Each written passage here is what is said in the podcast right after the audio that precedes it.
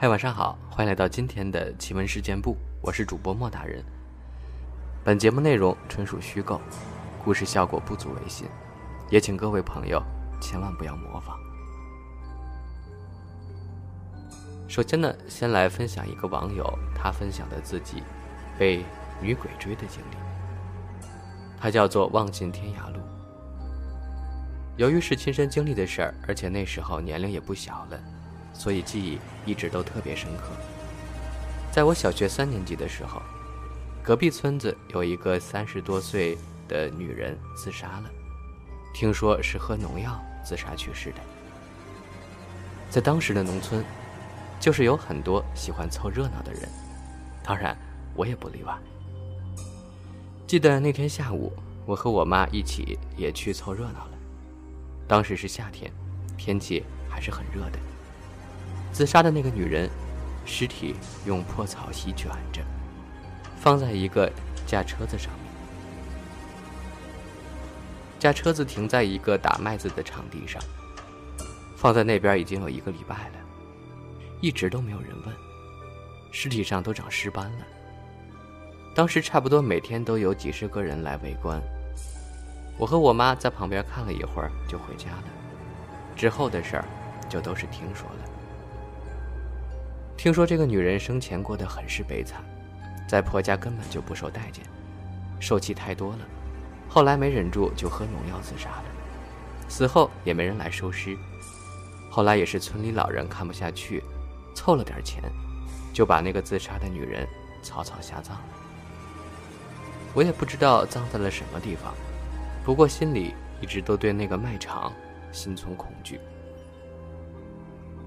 大概在三年以后吧，那时候我小学六年级，就在那个女人自杀的村子上学。因为那时候快要考初中了，天天回家也不方便，就住在学校里。平时都是每个星期六的傍晚才回家。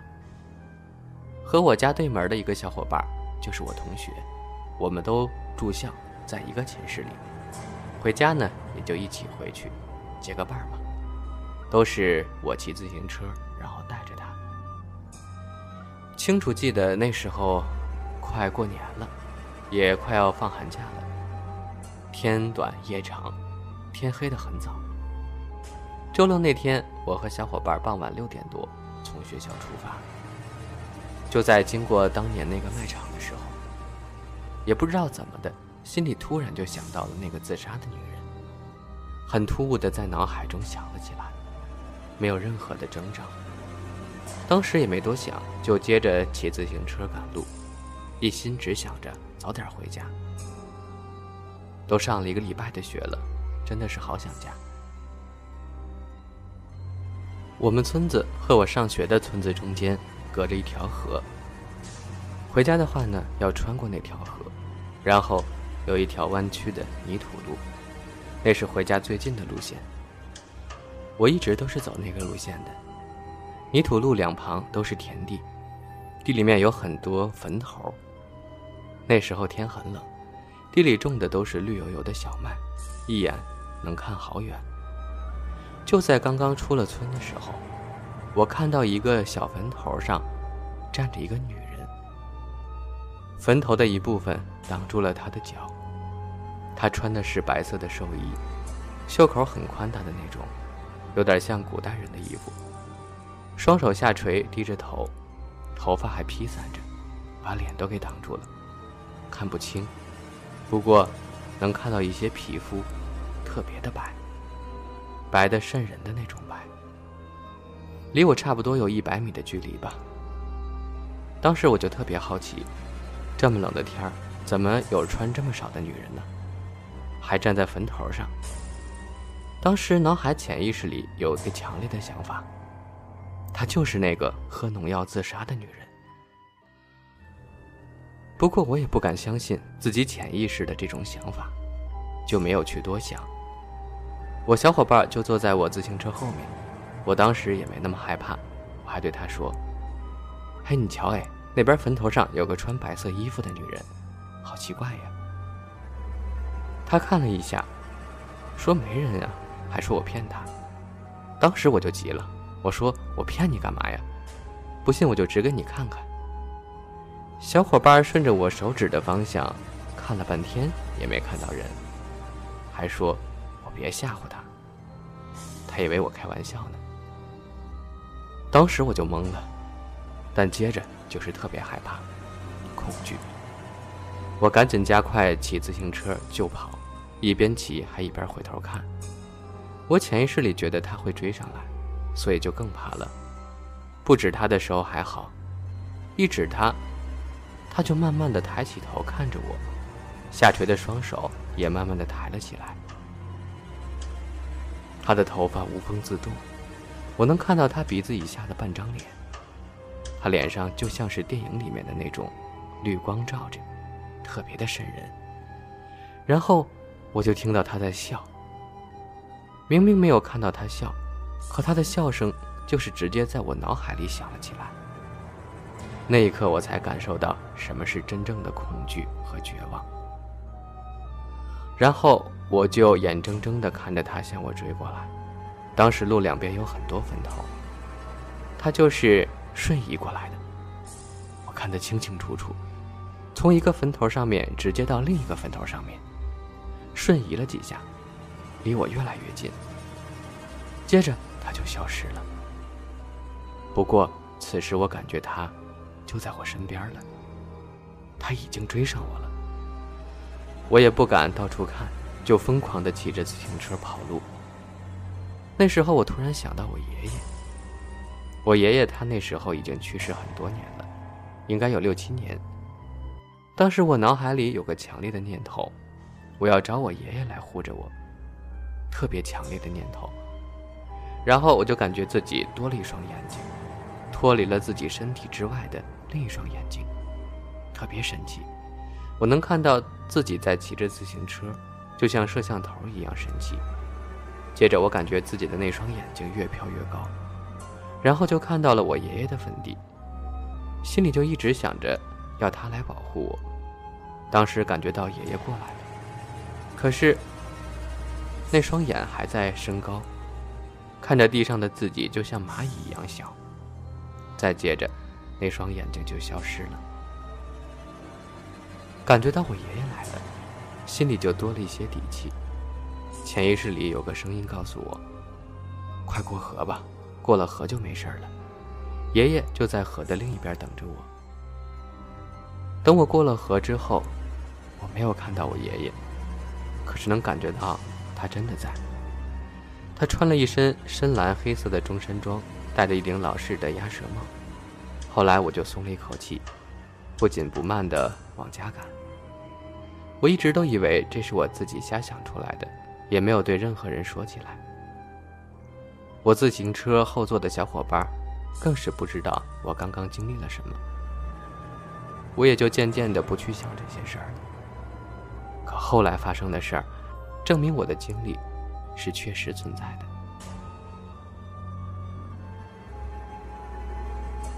之后不久就放寒假了，每天晚上我在家都会做同一个梦。梦里我爷爷从他的遗照里走了出来，然后到我床头边看着我。有时候会梦到他搬个小马扎，坐在上面，手里拿着那种老式的圆扇子，微笑着看着我。周围一片漆黑，就他坐的地方是有光亮的。连续半个月。每天晚上都是这些梦。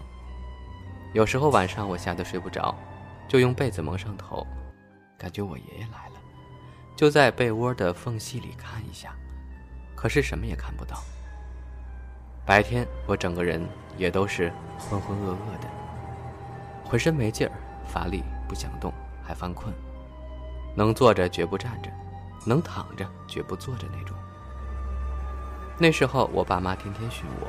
说晚上不好好睡觉，白天才会一副没精打采的样子。后来还是村里的老人对我爸妈说：“快带孩子去看看吧，我看是撞邪了。”我们村东边有个老人，他有一只眼睛还失明了。村里人都知道，他懂一些灵异的东西，具体我也不太清楚。然后我妈就买了一包五块钱的烟，然后。抱着试试看的态度，带我找那个老人，去让他帮我看看。他住的是一个瓦屋，房间不大，还有个小院子。刚刚进堂屋门，就能看到对门的墙上挂着一个画像，记不清是观音像还是十字架了。我妈让他帮我看一下，他就让我把衣服袖子挽起来。当时是冬天，快过年的时候，衣服穿得厚，挽起来袖子挺费劲儿的。然后他就用手摸着我的脉搏，有点像中医切脉那样子。过了几分钟吧，他说看得不太清楚，让我换另一只手再看一下。又过了几分钟，他说在我身体里面有一个穿着中山装、戴着鸭舌帽的男人。我说那个人是我爷爷。当时我特别惊讶，才知道我的经历不是幻觉，是确实存在的。然后他又说，我身体里还有一个穿着白色寿衣的女的，披头散发的，看起来年龄倒是不大。我就告诉他是隔壁村子三年前喝农药自杀的那个女人。我妈知道后特别生气，让他帮忙把我爷爷劝走，把那个女人给镇压了。说实话，我心里觉得那个女人其实挺可怜的，心里还是想着能把她赶走就行，别让她害我就好了。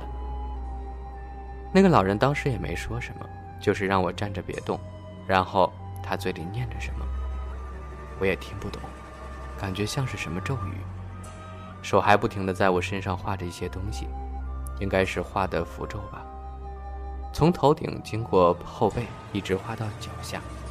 然后又在地上画了一个方形的东西，之后就结束了。我当时就感觉身体没有那么乏力了，精神也好了很多。中午到家，饭量都恢复了。当时我还问那位老人，为啥我能看到，别人却看不到？他说：“你是天生的。”他还笑着说：“我可以跟他学这个。”当时我心里挺想学的。就是我妈说孩子还小，还要上学呢，就把我给拉走了。我小时候经历过很多灵异的事儿，就是想不明白这个女的当时干嘛要追我呢？是没钱花了，还是因为我用手指了她呢？或者是有什么想让我帮她做的事儿？再来分享一个网友他投稿的故事，他叫做王潇潇。他说：“莫大人，我想讲一个关于我真实的经历。我出生在农村，我父母生我的时候是四月四日凌晨的十二点零几分。听我妈妈说，我一生下来就是断断续续的哭到了天亮。我婆婆就说这个孩子为什么会在这个时间点出生，然后就去找了一个土神仙。土神仙说这孩子以后说不定会看到不好的东西。”他先给这个孩子送一道符，但是这符呀，用不了多久就没用了。等符没用了，再过来找我。大概是我十四岁的时候吧，我和小伙伴去河里洗澡，就把那张符放到了家里，没有拿着。等我到了河边，我就隐隐约约的看到河中央有一个人。我仔细看，这个人没有脚，是在空中飘着的。我开始还以为是天太热了，反射出了海市蜃楼。等我回到家，我就大病了一场，一直梦到河中央里的人在叫救救我。还有一次看到阿飘，在疫情期间，我满十八岁当天的晚上，我梦见有好多的人在叫我一起去玩，然后我就在梦里听见有一个很熟悉的声音，在叫我快醒来。等我睁开眼睛，看到父母就在我的床边走来走去。我问他们为什么在我房间走来走去的，我爸爸就说：“从早上就叫你起床，你一点反应也没有。到中午了，我又叫你吃饭，你还是没反应，我就一直在叫你。我又叫你妈给土神仙打电话，土神仙就说要一直叫我名字，直到叫醒我。之后疫情缓和了。”我父母连忙带着我去土神仙那儿再去取符。六月一日我开学了，七月十几号我那天睡得有点早。夜里大概两点的时候吧，我被饿醒了，想去楼下买一桶泡面来吃。我去的时候还好好的，等我回寝室时，在过道里看到了一个阿飘。我一开始以为是某个同学，也没有管太多。大概阿飘还有两米时，他突然朝我跑了过来。我看情况不好，我想跑，但是我的腿像是被某种东西拉扯住了，不让我跑。紧接着，我就晕了过去。等我醒来时，躺在寝室的床上，我还以为我做了个噩梦呢。可是等我拿出手机，看到昨天晚上的微信支付记录，我就意识到，我根本不是在做梦。我也不知道自己是怎么回的寝室。我问室友他们，都说是我自己回来的，一回来就躺床上睡着了。